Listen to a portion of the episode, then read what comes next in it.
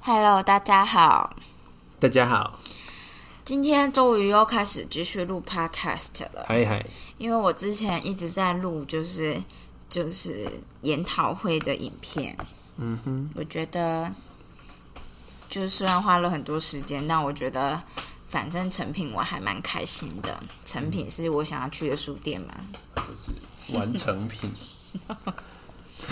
好的，但我就是昨天对着就是这个麦克风不知道讲了多久的话，所以我现在就觉得不想再看到这个麦克 a 风 little bit tired，好，那我们今天，哦所以要换你念。好，我我们要，念《原子习惯》第十八章。好，我来念，嗯，你要念快一点，好啊，我他妈用这个谢梦工的语速，你要。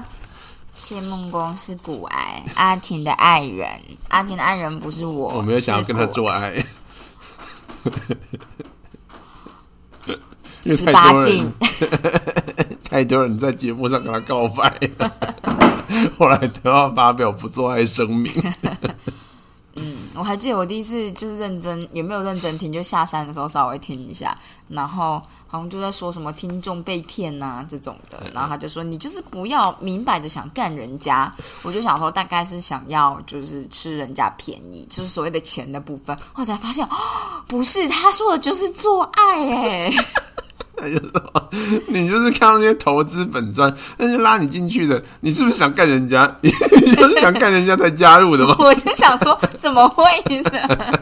他不就是为了要投资才加入的吗？我们的目标取向差太多了吧？男人就是很好懂的生物。哦，男人这么好懂哦。嗯嗯嗯，好啦，还好我不是老鸨，不然我又养一批年轻妹妹我。们就是容易被小偷拉着走啊。 好好的，OK，十八章的标题是基因如何影响习惯的养成，像是 Y 染色体， genetic，对外染染色色体容易被骗。对就很容易被骗。 好的，我们开始。 Go，迈克菲尔普斯就是 Michael Phelps，就是是那个渔人游泳的，那个，是家喻户晓的人物，被认为是史上最伟大的运动员之一。但是他吃禁药，啊，对，后来发现他就他嗑了药，但是但是他赢的那个比例看起来就是应该还是有差。还是蛮猛的。好我的有看他的私人教练就是讲怎么游泳、欸，啊那阵子我很常游泳的时候，就是我那时候有跟，就是哦，我们家的猫在吃塑胶袋，猫为什么那么喜欢吃塑胶袋？我先去制止他。 OK，好，好的，我哦们哦，哦我只是想说，我就看过他那个俱乐部的老人说一个关于怎么游泳这样，哦还有那个拍子，就是你以为自由式大家都打水打得很轻，其实没有，他嗯们的一个呼吸只打两下吧，如果是冲刺是打六下，嗯就其实超级少，然后大部分的时候，你的脸都应该要在水面下面，因为你速度只要够快，理论上你的头就会让你就是下面形成一个气旋，所以你换气的时候不可以嘴巴露出水面，不然就错了。有够严格，我觉得很猛，对我觉得超猛的，我觉得那个是就是感觉你你要成为国手，加入俱乐部成为一个必须的感觉，不知道为什么，就有一种你知道我还记得那一年就是看他就是 live 在比赛。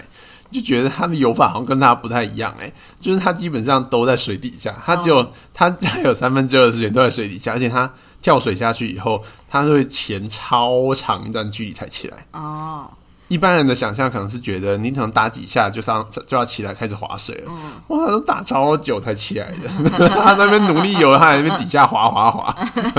觉得很猛。因为他真的不是看起来不是很暴力，但他每一下滑都很都很会，很有力，对对他对，就是说你要做最有效的打水，你绝对不可以出水面，你他妈出水面冲三小，然后你的身体一定要是直的这样。然后他就说，如果你换气的时候，像我们一般人换气，我们会把头抬起来，你头抬起来那瞬间，你是在确认空气嘛？这样，他就是说你是在看天，他是在说，他就说。就那个教练就说，我就是把这个称为就是查看天气， 因为你现在在看 weather 嘛， 有什么必要吗？你不是要呼吸吗？ 教练看起来真他妈严格。 好，对不起好的，才念三行。对，他说，菲尔普斯不只是赢得最多奥运奖牌的游泳选手，他个人拥有的奥运奖牌数也超过任何领域的运动员。西查姆埃尔奎洛伊奎多伊，这一幕，这这是一个呃，也是非常杰出的运动员，但是比较不为人所知。这名摩洛哥的跑步选手拥有你两念面摩诺哥、欸，摩洛哥 （Morocco） 的的跑步选手拥有两面奥运金牌，是史上最优秀的中距离跑者之一。他曾经保持一英里、一千五百公尺及两千公尺的世界纪录多年，而且在两千零四年的雅典奥运，他在一千五百公尺与五千公尺的比赛都摘下金牌。上述两位运动员呢，在许多地方有很大的不同。首先，一个在陆地，一个在水里啊。但是最明显的是身高的差异，像是那个跑的奎洛伊，身高五尺九寸，其实我忘记，寸吗？然后就是嗯尺是乘以三十嘛，对啊对对，然后加上十五，应该九乘以三170不到，啊、没有就一百七十几这样子。嗯然后菲尔普只是六尺四寸，就是快要应该两百了吧？嗯，反正他就是说，尽管身高整整差了七寸，他还是二十公分，但是数字却是一样的，两个人腿长是一样的。 什么意思？他所以短跑选手的腿他妈超级 长，是这个意思吗？比例很奇他比怪例。也太快了吧！他说呢，这怎么可能呢？原来以身高而言，菲尔普斯的腿是相对短，但是躯干却非常长。哦，难怪他会夺冠，因为他比例是对的。呃，他就说他就是为了游泳而生的身影。我记得那时候 B B 上面大家就说，干这个人不是要验禁药，要 验 DNA 啊， 他这是 DNA 不对吧？ 好的，总海之，豚 对，他就是鱼鱼类。然后奎洛伊就是腿超级长，上身比较短，对长跑来说这是理想身材。好的，所以现在想象一下这两名运动员呢，交换运动项目，可他又不会变我们的爸妈，我们已经有爸妈了，我们来不 及。他又不会变成我们小孩子的爸妈。 OK，他的精子可能很值钱。哦，靠腰会不会有那种啊？就是专门在收集运动奥运家的金子，我觉得中国一定有在做这件事。一定有。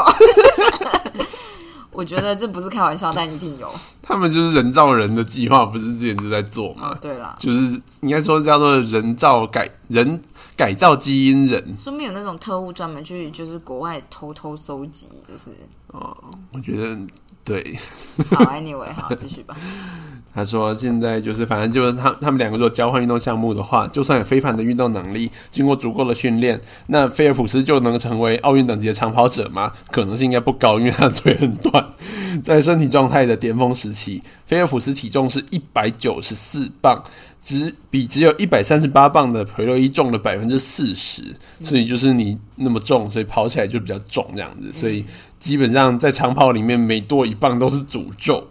而且在诅咒用诅咒这个字啊， 就是，所以如果在跑道上与世界级选手竞争，菲尔普斯的起跑点就已经输了。同理，就是奎洛伊如果是跑去游泳的话，他大概也没办法取得参赛的资格。嗯嗯，就是他就说，以一九七六年算起的话呢，男子一千五百公尺赛跑的奥运金牌得主的平均身高是五尺十寸，所以大概就是一百七十公分，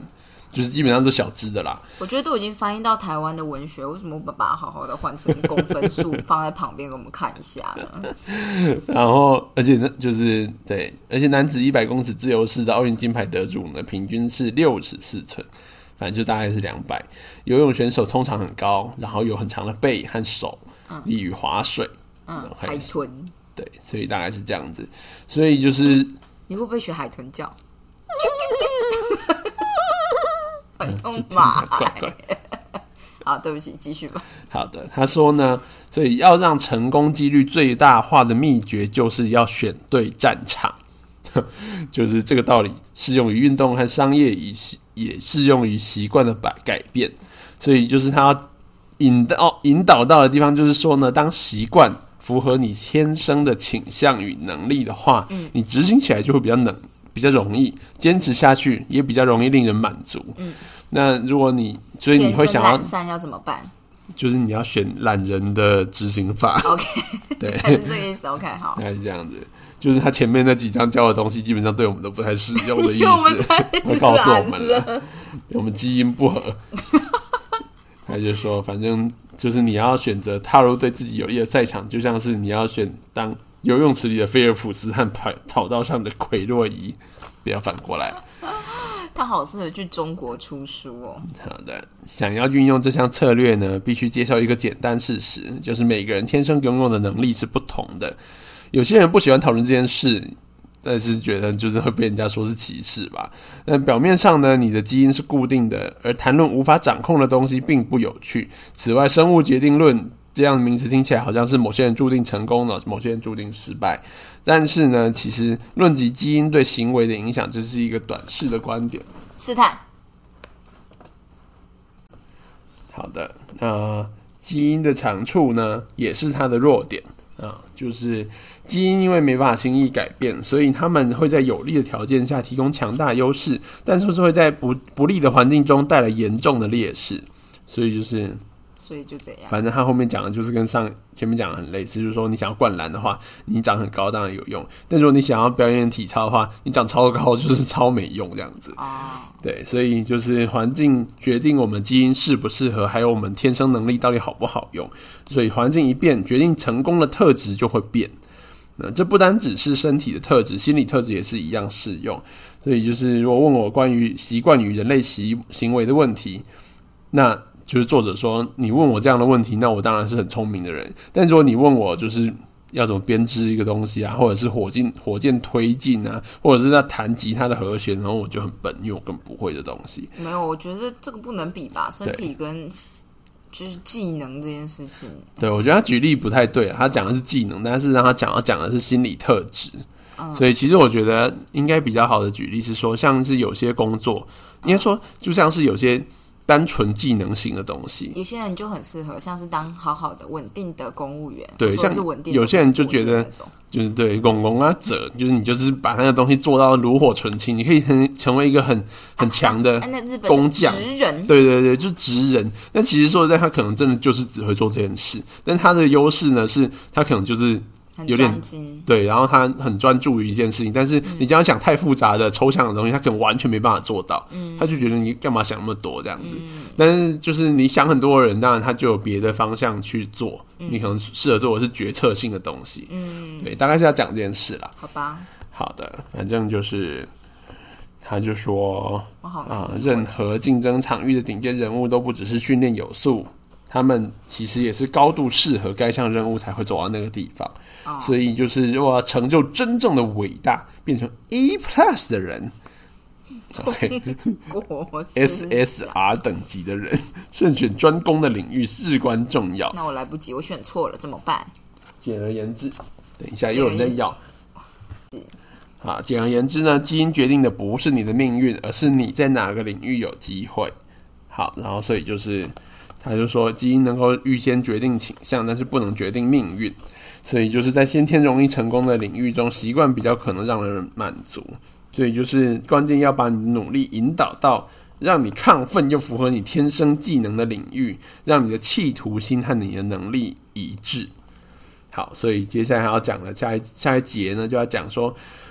就是你一定会想问说，那我哪知道是哪个领域对我 有利？对啊呀、那我要怎么辨认出适合我的机会和习惯对呢？呀所以他就说，最重要就是要了解自己的性格，这是第一步，你要先了解自己啊。但我太懒了。好的，然后我看一下，好，这边可以稍微再讲一下，就他说你是不是跳过很多东西 啊？啊，没关系。好性格如何影响习习惯，这这是下一节，就是他就说基因在每一个习惯的表面下运作，呃，其实呢，每一个应该说是每一个行为的表面之下都被你的基因所影响，嗯，那。像是包括看电视的时数啊、结婚离婚的几率啊，或者是像是药物、酒精啊、尼古丁上瘾的倾向，这些其实都会受到基因的影响。然后或者是你面对权威，你有多顺从，或者是会多叛逆，在压力之下会多脆弱，或者是你不会受影响，或者是有多主动啊、被动，或者是就是你有就是对一个东西有多入迷，或者是你会觉得它无聊，这些东西其实基因或多或少都扮演很重要的角色。那嗯，他就说，就是呃，一个伦敦国王学院的行为遗传学家罗伯特·普罗明告诉他说，其实到现在这个阶段，我们已经不再探究某项特质是否含有基因成分，因为根本找不到任何一个不受基因影响的特质。就是就是当然是对，就是废话，当然是这样子。一堆独特基因特质合在一起，让你倾向拥有特定性格。所谓性格呢，就是在不同情境中都维持一致的一组特征，这才叫做性格。再说一次，性格就是在不同情境中都会维持一致的特征，可是什么叫不同情境还要维持一致？就像是你呃其实这几段我都有点听不懂，可能就是是我对基因的观念太狭隘。哦、就是嗯哦，我觉得基因这没什么特别的，基因就是你你本来大脑就是会受到基因的影响，你长成怎么样子就是在基因决定的。对啊，然后嘞，然后他的他这边只是要说你的性格，他在定义性格这件事啦，嗯就是性格你是什么样性格的人这件事要怎么判断呢？就是你在不管在什么情情境之下，你都会一致可的是表现出来。比如说抗压性算是性格嘛，对啊，但是抗压性我有时候抗压性很高，有时候抗压性很低、欸。那就可能就不算好了，失败了哦、哎，我我就是有我觉点得听是不这懂样，这个。我觉得是这样没，我觉得你做的是对的。就是其实我觉得，就像是我对于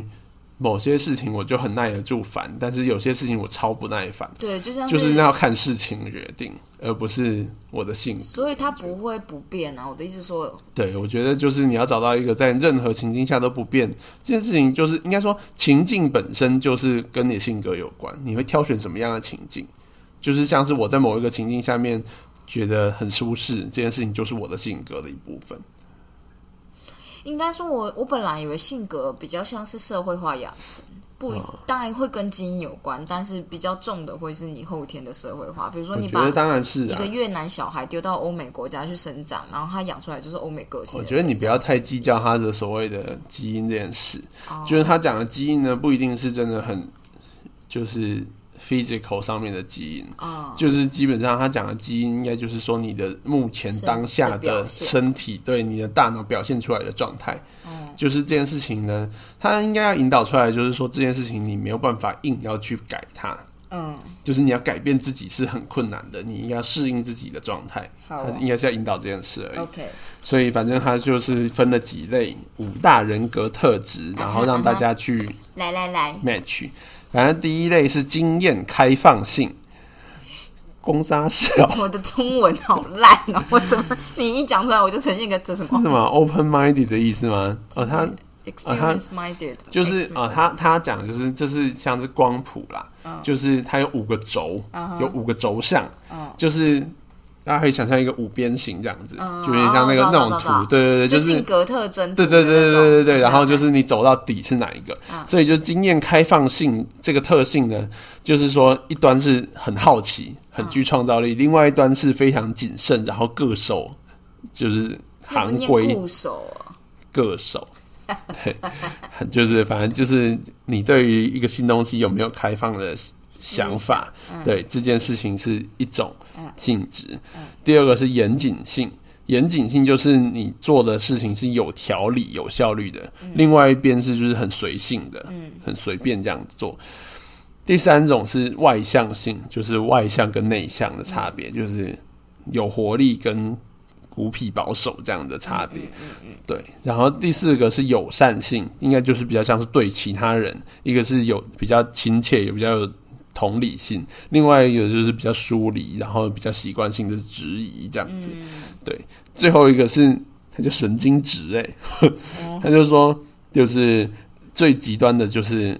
焦虑，然后非常敏感。应该说神经质应该比较像是 sensitive，你有多么 sensitive，敏感，对，敏感，你有多敏感，你心里有多敏感，然后一端就是超敏感的，就是一下风吹草动就木头啊，呵叫媚娘这样子，对， 然后另外一端就是自信、冷静、情绪稳定，像小玉这样子。没想到现在我从椅子上面站起来，他都会被吓到，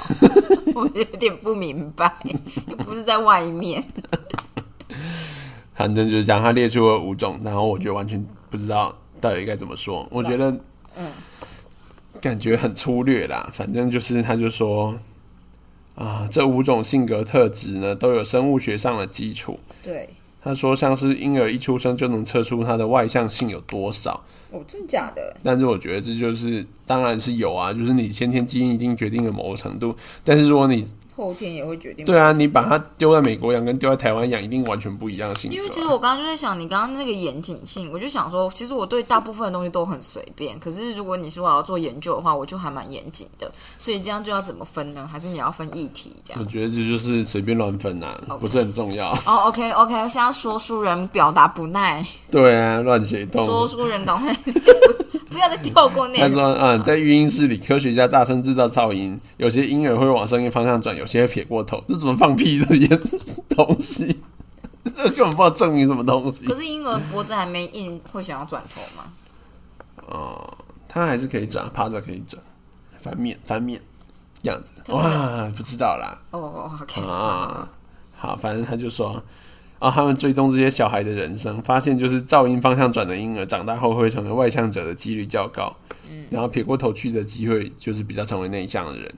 没有，我觉得外向跟内向跟家庭比较有关系。然后呢，对，然后友善性高的人亲切体贴而温暖，然后有比较高的催产素，催产素催，产催产素，催产素对，oxytocin，就是想让自己生出小孩的那个。对对，这种荷尔蒙在社交，我要看成性交。 这种荷尔蒙在社交关系中扮演重要的角色，可以提供信任感，嗯提升信任感，然后也是天然的抗忧郁剂。所以生，可是催产素不是是妈妈在生小孩的时候会有吗？呃，就是你在泌乳的时候会分泌一堆这样，哎、可不是那对，为那什是么泌大家乳还素，是我讲会错就了。嗯是就是有产后忧郁啊？如果是泌乳的时候，泌乳素的就是催产素，好好像是一样的东西。看我妇产科真的太烂了你这样子我怎么生小孩？ 啊！我会再去念一下啦。什么是吗？对对， 我好，要然去后嗯看早安健康喽。我发现我也是看早安健康。OK，好了，反正他就说，总之就是催产素较高的人会养成比较比较 social 的性格这样子。我当然是觉得这些东西当然都有关，就像是比较有名的就是，哦这是我自己讲的，就是血清素。大脑分泌血清素呢，血清素就是抗忧郁的东西、s e r o t o n i n 这些东西，因为有重度你再念一次 serotonin， Serotonin，嗯， OK，它在大脑中扮演角色就是它会让你比较快乐，血清素吗？对，然后所以你血清素缺乏的人就很容易忧郁，然后在重度忧郁的人，你就就发会直接现让打他血分清泌素进超，去吗？呃，我们吃的药基本上就是让他血清素不太会被分解掉，它生产出来不会那么快被分解。哦嗯就是反正就是用这种方式，嗯，还蛮有效的啦。那当然不只是血清素，但是血清素是最早也是最成分最重的一个，嗯。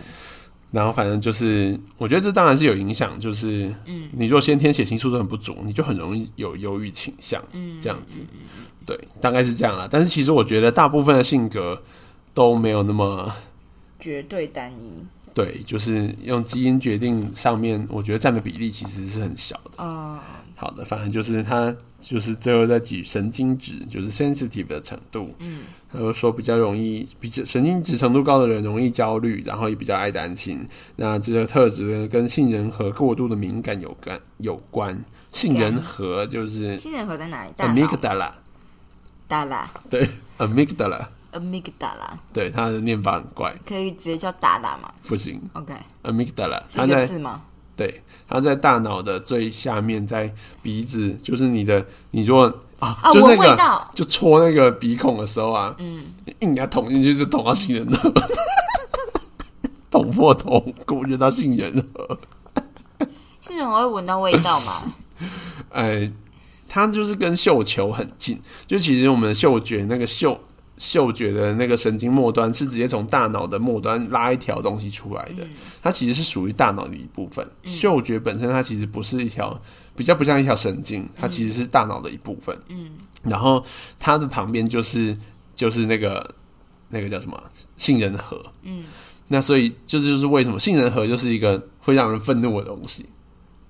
哦，会使你愤怒。对，就是杏仁核活化的时候，你就会愤怒。哦，然后这件这杏仁核这东西是非常古老，从很早很早的生物就有的东西，嗯所以它是非常的，就是你知道，非常天生像是直觉的东御西。敌之类要有的。对对对对，对，一个反射的东西，嗯这就是为什么你闻到很大部分闻到很臭的东西， 你会生气。心情都会很差， 就是跟听到什么声音啊、什么东西的，就是就是嗅觉这件事很决定性很直接，对，非常快，对，反正就是这样子，哦，对，好，反正就是杏仁核。对，杏仁核比较敏感，它就是它就是负责侦测威胁，所以你若很敏感，就是会就是比较火化这样子。哦，对，反正就是他这边就是在讲这些这些五项他提出的行为光谱呢，都是有生物学的佐证嘛，这样子。Anyway，嗯，然后反正他接下来讲，习惯并非全然取决于性格啦，但是就是基因还是会把你推向某一个方向比较多这样子。对，好，废话嘛，根深蒂固的偏好呢，使某些行为对某些人来说比较容易，对其他人来说就比较困难。然后你不用为这些差异呢表保持歉意或者是罪罪恶感，但是你需要的是跟他们合作。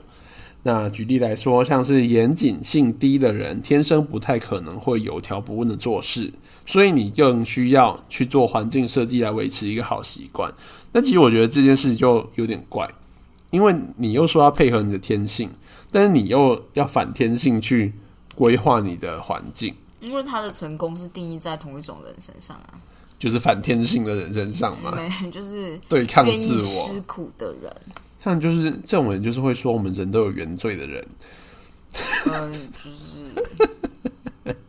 好啦 a n y w a y 我们不能先这样子，好啊好，反正他就说，重点是你应该配合性格来打造习惯。应该说就是两方面都要有啦。就是如果太抵触的方向的话，你就不要那么勉强，但是你还是要知道自己弱点在哪里，然后想办法去改进，大概是这个意思。嗯他就说，像是你可以，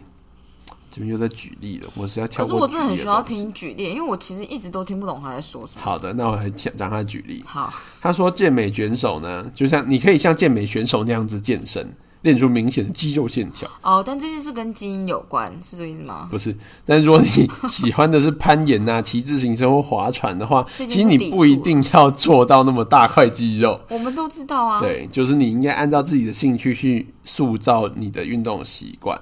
然后像是如果你的朋友呢，他就很遵循就是那个低碳水化合物的饮食法，但是你发现低脂饮食比较适合你，那也很好，你不用勉强自己去配合那个方式。或者是如果你想要多读书，但是那你就不要因为自己喜欢念重口味的爱情小说觉得羞愧，就是先念你爱的东西就好了。就是不需要养成每个人叫你养成的习惯，而是要选择最适合你的习惯，而不是最受欢迎的习惯。嗯哦，原来是这个意思吗？我觉得他一直都是，就是他一直都是他这张想要表达的事情就是这样子，但是我觉得就是跟他前几张有点抵触。哦他，前几张一直叫你要抵抗自己内心的那些有的没但他 的，怕有些人做过头或者是放弃，我觉所得以他需要就是告诉你说，你还是要找自己配合的东西。对，所以他还是讲给那些就是会挑战自己的人听的。我觉得会挑战自己的人，可能不会看这边欸诶、 OK，好的，反正他就说，每个习惯都有一个可以为你带来喜悦与满足的版本，所以你要想想办法把它找出来。应该就是说，你要想办法。啊，这就是跟训练动物是我们人也是动物的一种嘛，就是大家的方式其实都类似，就是你要给予 惩罚跟爱强鼓励化，对鼓励，嗯，就是反正做不对的事情的时候，你要给自己想办法一些惩罚；那你做好的事情的时候，你要想办法给自己一些加强的诱因。嗯那这些东西是什么呢？只有你自己知道。他这张大概就是要告诉你这件事。哦，对，所以就是因为你如果要长期长期维持一个习惯呢，那这个习惯必须让人觉得愉快又享受。可所你以可能一直看爱情小说，最后你就只喜欢看爱情小说啦。他大概就是觉得，就是可以先从这边开始，要不然你可能根本就没办法维持，就直接放弃看书这个习惯。嗯哦，其实我就是就像是我之前有想过说啊，我想要多看一点书，但后来就觉得我实在是，如果你叫我看太硬的书，我就是会很容易放弃，所以我还不如就先从我自己喜欢看的小说看起，这样子。好的，然后总之就是针对性格量身打造习惯是一个好的开始，但是不是全部。然后回归空泛。对，现在我们要专心寻找设计对自身天性有利的情境。看还有多少？我这一站很需要你讲哎、因为我就是听不懂他在说什么。是这样，我还蛮常，我有时候会听不懂，不太理解他在说什么。我觉得，我觉得他这关就是他不是这关， 这章就是讲的东西呢，就是他举很多例子，但其实我都觉得例子举的不太好。哦、我跟你说一件事，这件事就是其实有深深困扰着我，就是我觉得我现在的思考有点考虑很多，嗯，就是考虑很多的意思就是就是情境 A B C D 都是就五个不同的情境，我可能当下看到某个句子，我就会想到这几个不同的，最起码不可能是五个啦，有可能就是两个这样。然后这两个我就会用这两个例子来佐证他说的这句话到底是对还是不对。如果你是用通泛性的讲法，我可以接受，因为你现在比较高空在讲话。那如果你在讲一些比较 detail 的事情，我就想知道这件事到底是对还是对对我的尝试来讲，这件事是对还是不对。然嗯后这件事就是之所以会困扰我，就是因为我之前在考托福的时候，它很多的题目都是只有 A 或 B。哎，你觉得你觉得学生去上学是好事吗？嗯，这样，那就是你这个论述只有两个，好事或不好，好或不好。那对我来讲说，当然有好也有坏，但你这样写就错了。嗯嗯，这样这种感觉，然后我就会觉得，可是很多事情都是这样，就有好有坏，就像是严嗯谨跟不严谨。定义严谨这件事情，你是定义在什么东西上面，我就会觉得你这个是要讲清楚的。但是我觉得他就是因为这东西就不是一个很很可以那么理性讲的东西。对，所以我就是会有点听不懂。我大部分的时候会容易因为太着重这种它不是到那么严谨的小细节，所以我就哦会进入一个，就是我会走到不对的地方。我没有留在大道上走路，这样好的，的意思。那我告诉你，他的这一章 最主要告诉你就是你是不是想跳过这张不讲了？我可是我也想没知有道啊如何找到我自己的赛场啊！可以，可以，可以。他说要找到自己有利的赛场。好，我我想知道怎么样找到自己好的赛的，场。我来，我来告诉你，我身高一米五，你没有那么矮吧？哦，一百五十五，对四155点四好的。 要维持动机，并且感觉成功，学会玩对自己有利的游戏至关重要。理论上，你几乎能够享受任何事物。放屁！没有。实际上，你比较有可能对自己，嗯、实际上呢，你比较有可能从对自己来说很容易的事物中得到乐趣。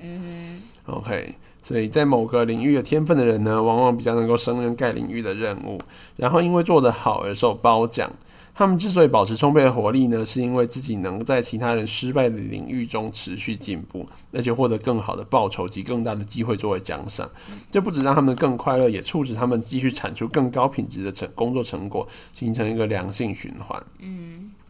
哦，我跟你说，就是我当然知道啊，怎么样？哦，就是这件事呢，就是我想到之前，就是我们以前在球队打球的时候，就我们教练坚叔，他就会跟我们说，就是我觉得坚叔就是讲话的时候蛮蛮鸡掰的，嗯，他就是想要把那些没有心留下来的人逼走，嗯，那他就会靠腰说，就是他说就是你们就是要让自己成为冠军的选手，如果你没有办法在学生时代打球，然后拿到冠军，成为就是这样子一个顶尖的人的话。你以后人生都会失败，他就会用这种东西来威胁你，就是你以后人生就决定于现在，你现在这么废，你以后就没有用。啊，我真的不能跟这种人相处啊他。他都这样，他反正他就很老派嘛。但是其实我觉得，就是这件事情某种程度上，就是有点像是我们人生的，就是我们都算是在。台湾这个环境中成功的人，因为我们都是每一关考试都是在前面的一 person 里面，嗯所以就是这件事情呢，其实对我们来说，我们心理上面会觉得成功这件事情没有那么遥远，多半你都会遇到的是成功，而不是多半都面对失败。就是我觉得这件事情对心理上面的影响，其实是慢慢累积上来的。就是就像是呃，大部分高学历的人，嗯，我觉得啦，比较就是不怕失败就就很像是台大医学系呢，都会有一种神秘的说法，嗯，就是说，因为很多人会念一念不想念医学系，嗯，那大家就会鼓励他说，其实说实在就是。我们都是脑袋很好的人，所以你基本上你去做任何事情都会成功，所以你不用担心说你换跑道会失败的这种问题，就是想太多。嗯，就是很多人都会担心这件事，因为会选医学系，其实有些大部分人心态比较保守，所以大家会怕说尝试别的东西会不会其实我超废，我根本就做不到。会啊，对，但是大家会，大家其实会形成一个风气，就是说，其实你就是，我们就他妈就是都超会超会念超会书，念书其实我们脑袋都超好。虽然说你可以用很多方式 argue 说，就是我们只是会考试而已，但是基本上，大大家会形成一个成功者的风气。嗯嗯，就是这件事情，我觉得其实还蛮。会会蛮强烈的影响到最后的结果的，嗯，就是你相信自己会成功这件事情，会促使你去做更多朝向成功方向的事，但最后会不会成功是一回事啦。嗯、但是基本上你你会愿意付出更多努力，因为这是心理上会有一个正向的回馈。真的假的？我觉得是有的，就我好像像是都不特别觉得自己会成功，我只是觉得我不努力就一定不会成功。这样，嗯我觉得好像跟就是你讲的那个心态是，但这就是还蛮不有点一样的但是它还是有点类似啦。嗯，因就为是我会觉得我一旦不努力一定会失败，但是我努力不一定会成功，可是现在不努力一定失败。这样，但人生的就是过程中，如果你每一次你想要努力都被打断，就是每一次努力都失败，嗯，那你可能就会觉得失败才是常态，就是努力这件事情不一定带来任何正正向的回馈。哦，就像我以前考历史一样，嗯，我以前就是有努力想说，就是高中的时候，因为我就是国中的时候把整个历史都背得好好的这样，然后高中的时候就是选理科，然后我就想说，好，那就是历史每一次段考都要考历史嘛，然后我就想说，那今天有念跟没有念，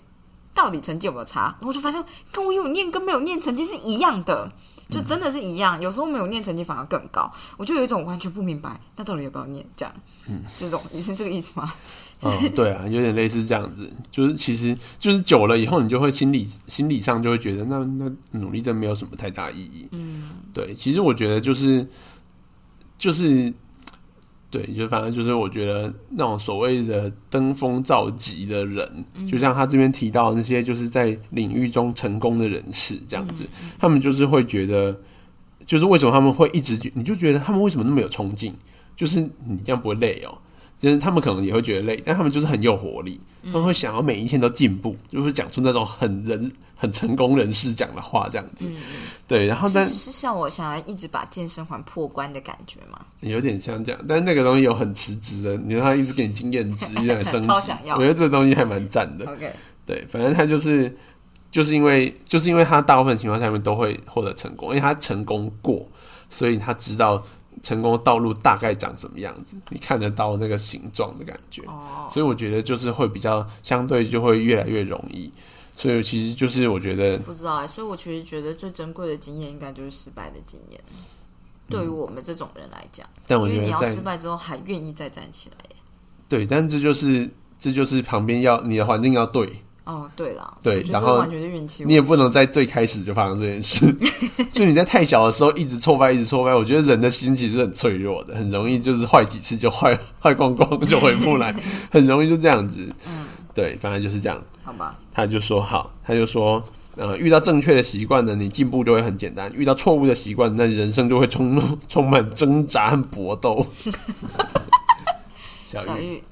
小玉，不要也，大家不要都想上去。大家都想要去一些不能去的地方，我们家的猫都在挣扎跟搏斗。好的，你坐在自己的照片上了。好的，呃，如何选择正确的习惯呢？第一步就是我们在行为改变三法则，第三法则讨论过的，让行动轻而易举。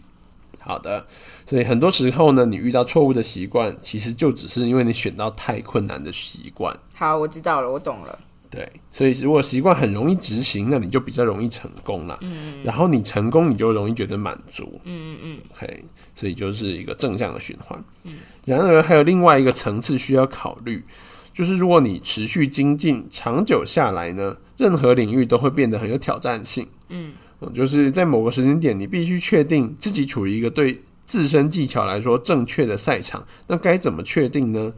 最普遍的做法就是事物，就是嗯事物学习这样子。 Try an arrow。对，当然这个策略有点问题啦，因为人生苦短，你没有那么多时间去尝试每一种职业，或者是跟每一个中意的单身对象约会，或者是练习每一种乐器。嗯，幸好有个方式可以解决这个难题，就是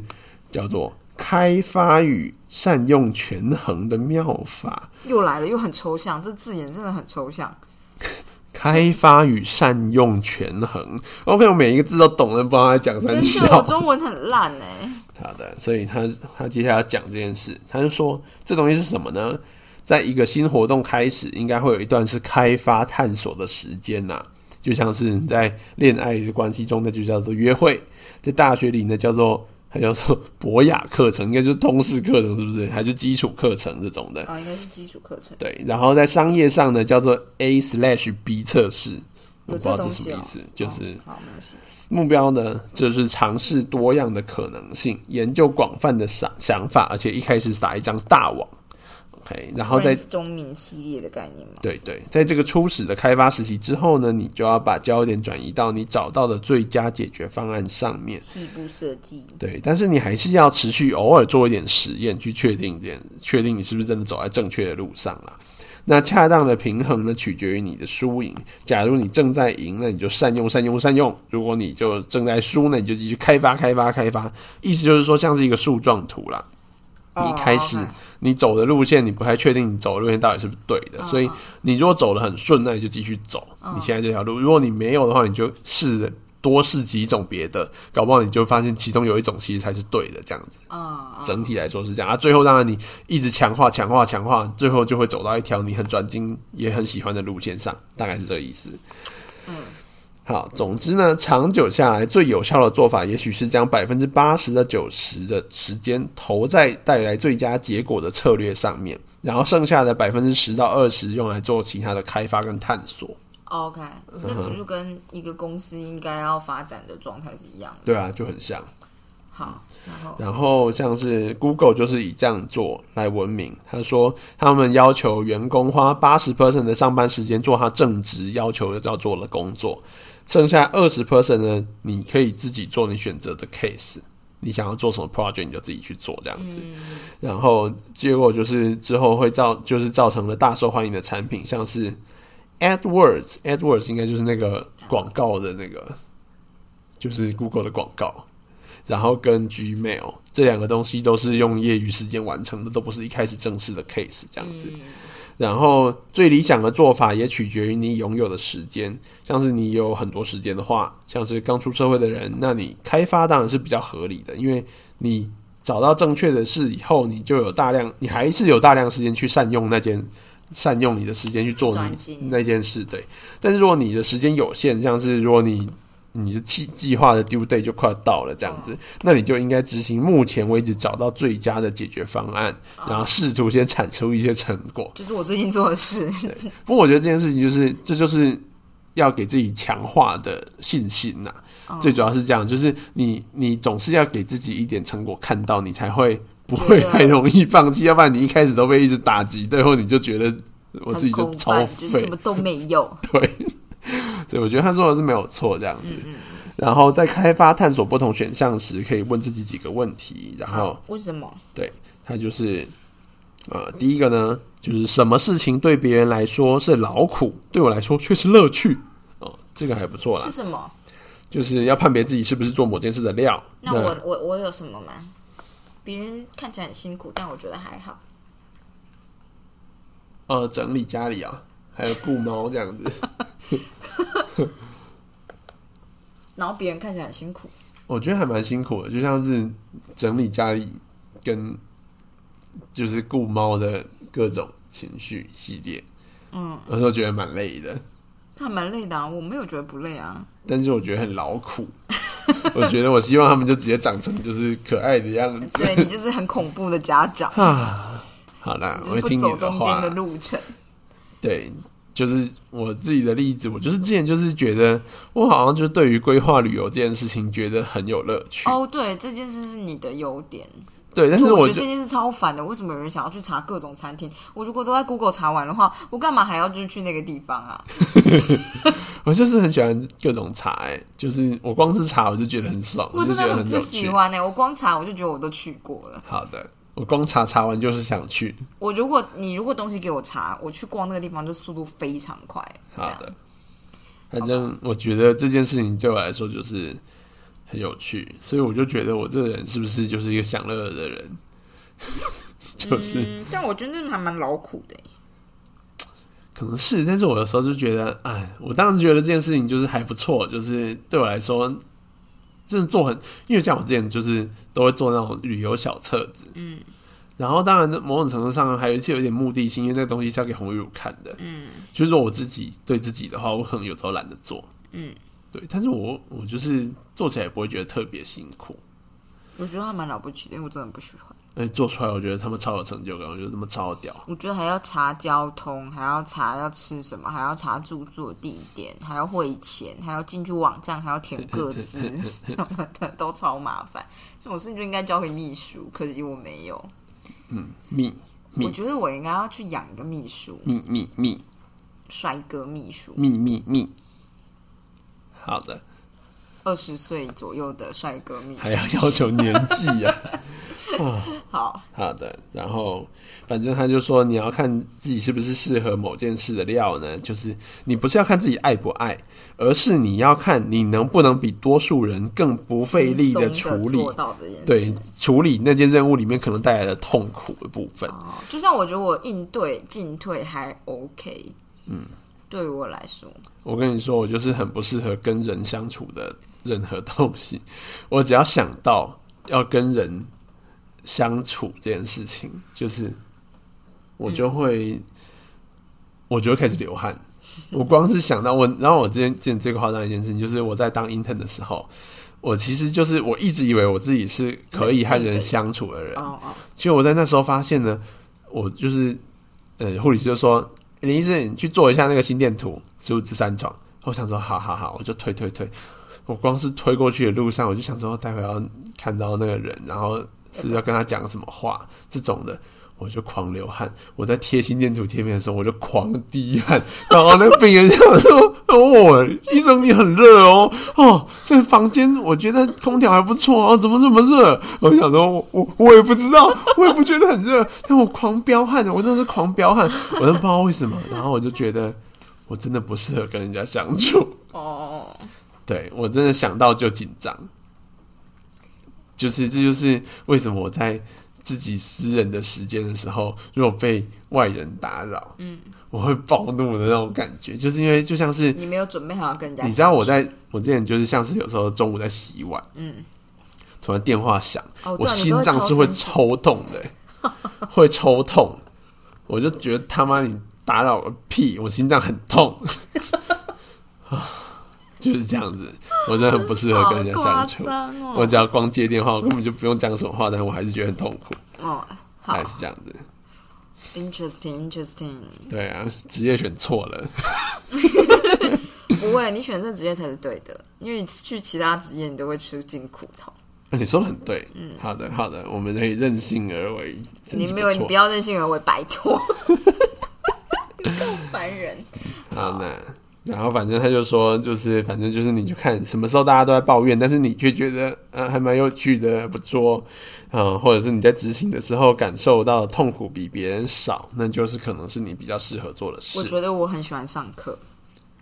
你说你讲课给别人听不，是，哦，你喜欢听课，嗯，我很喜欢听课。 你适合当职业学生是不是？对，但职业学生是不是这个意思？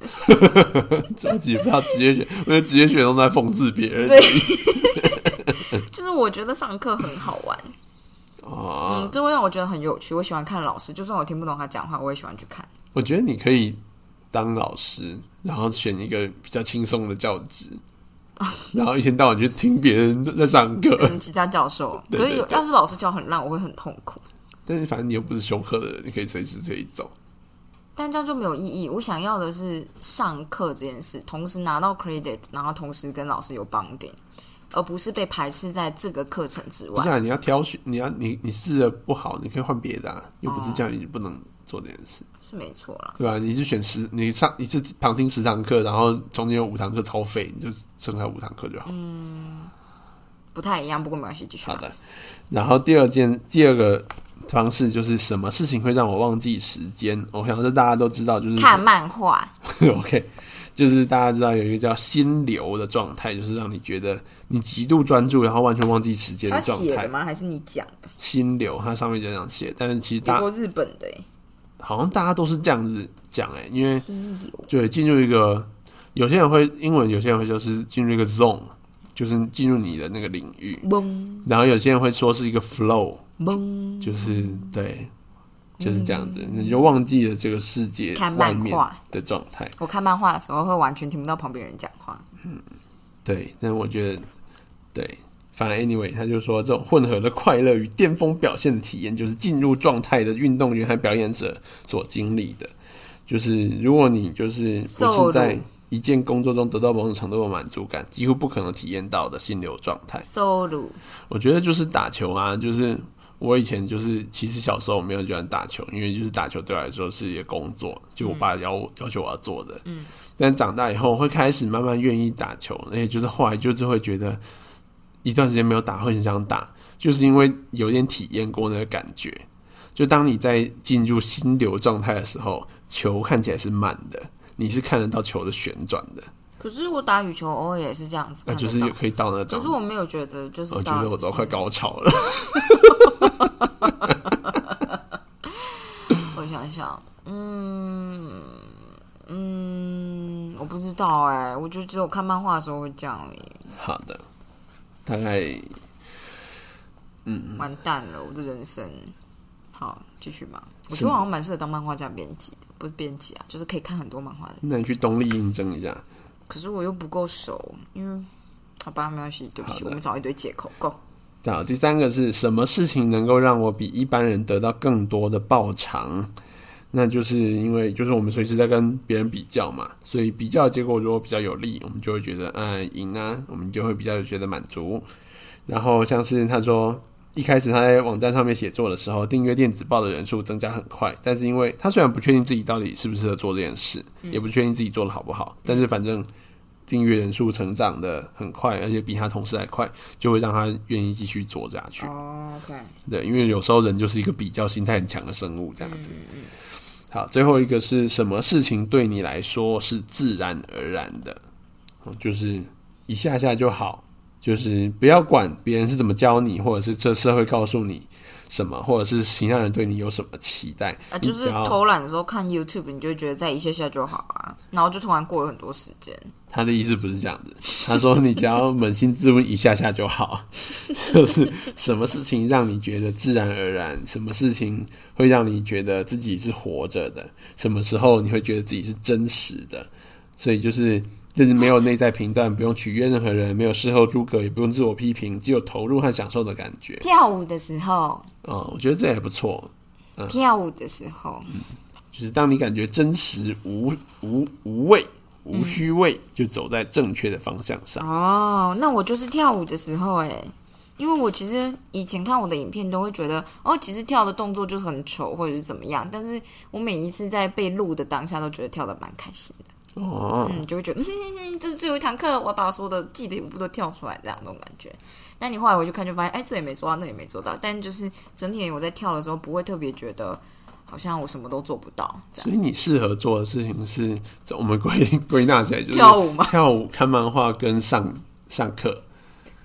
你是不是适合当贵妇？好无聊，啊哦 不适合当贵妇。。是的，就是有人养你，然后你就做自己喜欢的 事每次上跳舞，然后一年办一次惩罚，就是舞蹈课惩罚，就是穿着美美的去跳舞这样。好的，好的，看来就我们找到你的人生志完向蛋了，了。完蛋了，那我嫁错人 了。一拳打一下，钱不够，哦、好，好的，老实说，这个过程的某些部分纯粹是运气， 就是像是菲尔普斯和奎洛伊他们何其幸运，天生拥有高度社会高度重视的珍惜能力，然后刚好被放在这些能力适合发展的环境里面。你刚刚讲珍惜，我完全想成另外两个字。 OK，好，继续。每个人在他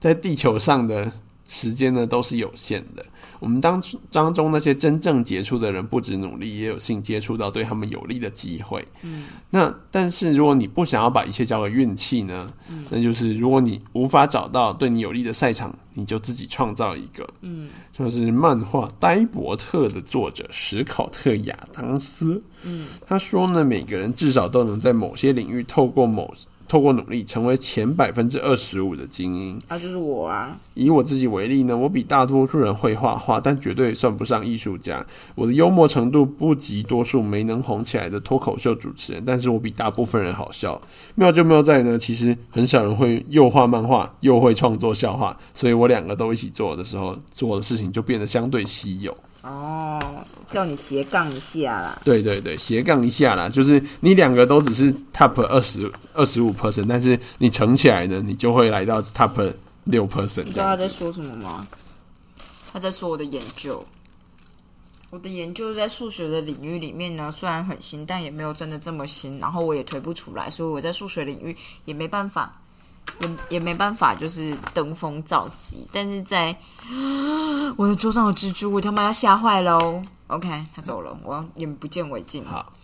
但是在工程的领域也不够，就是不够好。这样也不是不够好，就是它不够实用到可以真的用这样，但是就只好把这两个结合，让大家都看不懂这样。嗯，不过我觉得就是很好的事，对我觉得这是台湾人擅长的事，小聪明。对，好的，所以就是他就说，呃，当你没有办法靠着更好来赢呢，那你可以凭借着不同来胜出。哦，你不一定要在单一领域达到 top，但是你可以造造就你自己的领域。好，然后你透过结合自己的各项技能，你就可以把竞争程度降低，让自己更容易出头。所以你借由重写规则，你可以绕过基因的优势这样的需求，来开辟另外一条捷径。所以就是像是好的选手奋力赢得每个人都参加的比赛，杰出的选手呢，他就会创造出一个凸显自身优势、掩盖自身弱点的新赛局。也就是为了费德勒可以达到四十岁，直接换一个自己的打法。对。然后大学时期，我设计自己的主修是生物力学，那是物理学、化学、生物学和解剖学的组合。那因为他说他觉得他没有聪明到足以在物理系或生物系学生里鹤立鸡群，于是我创造属于自己的赛场。而且因为这样做很适合我，因为他只想修自己有兴趣的课，所以读书感觉起来不像是苦差事。另外，要避开处处跟人家比较的陷阱也比较容易，因为没有人的组合跟我是一样的， 所以没有办法跟我比说谁好谁坏。嗯， OK，要克服基因不够优良的意外，专业化是个有利的方式。嗯，就是你越精通某项特定技能呢，那别人就越能跟你竞争。许多健美选手都比一般的腕力选手强壮，但是最强的、最魁梧的健美选手也有可能在腕力比赛中输掉，因嗯因为为腕力力要非常特定的力量。对啊，对而且腕力要技巧。对，我之前看见人盖伊嗯去跟腕力的选手比，他看起来就是跟他比的人看起来比他小只，比他强不知道多少倍，呃，就这样。所以就是，如果你不是最有天赋的，往往你可以用特别在一个范围很小的类别里面成为顶尖来赢得胜利。嗯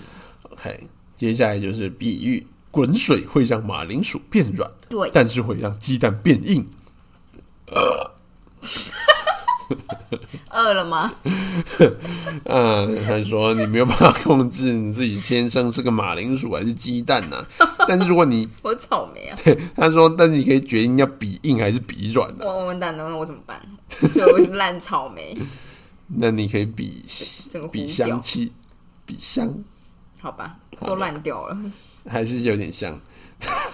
但是如果能够找到比较有利的环境的话，就可以翻转原本对你不利的条件。啊，好，终于要结束了，我来念，我来念，我哦念比较快。 你这样懂了吗？就是一直对着，不就快一是个小时嘞、对呀、如何善用你的基因？因为基因不会消除努力的必要。干这句话我听不懂。你基因不会消除努力的必要性哦，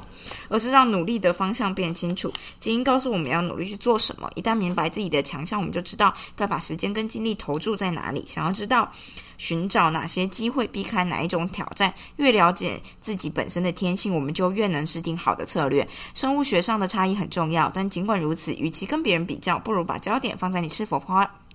发挥发挥了自身潜能，还比较有生产力，就是还能比较就是你，与其跟别人比较，还不如想一想自己是不是发挥了自己的潜力。你在任何特定能力上有着先天限制。这个事事实实，与你是否将自身能力发挥到极限没有关系。人们太着执着于自己有极限这件事情，以至于很少真正尽力去接近那些极限。 你说很对，我只要看到有极限，我就不往那里走了。 此外，如果不付出努力，基因也无法让你成功。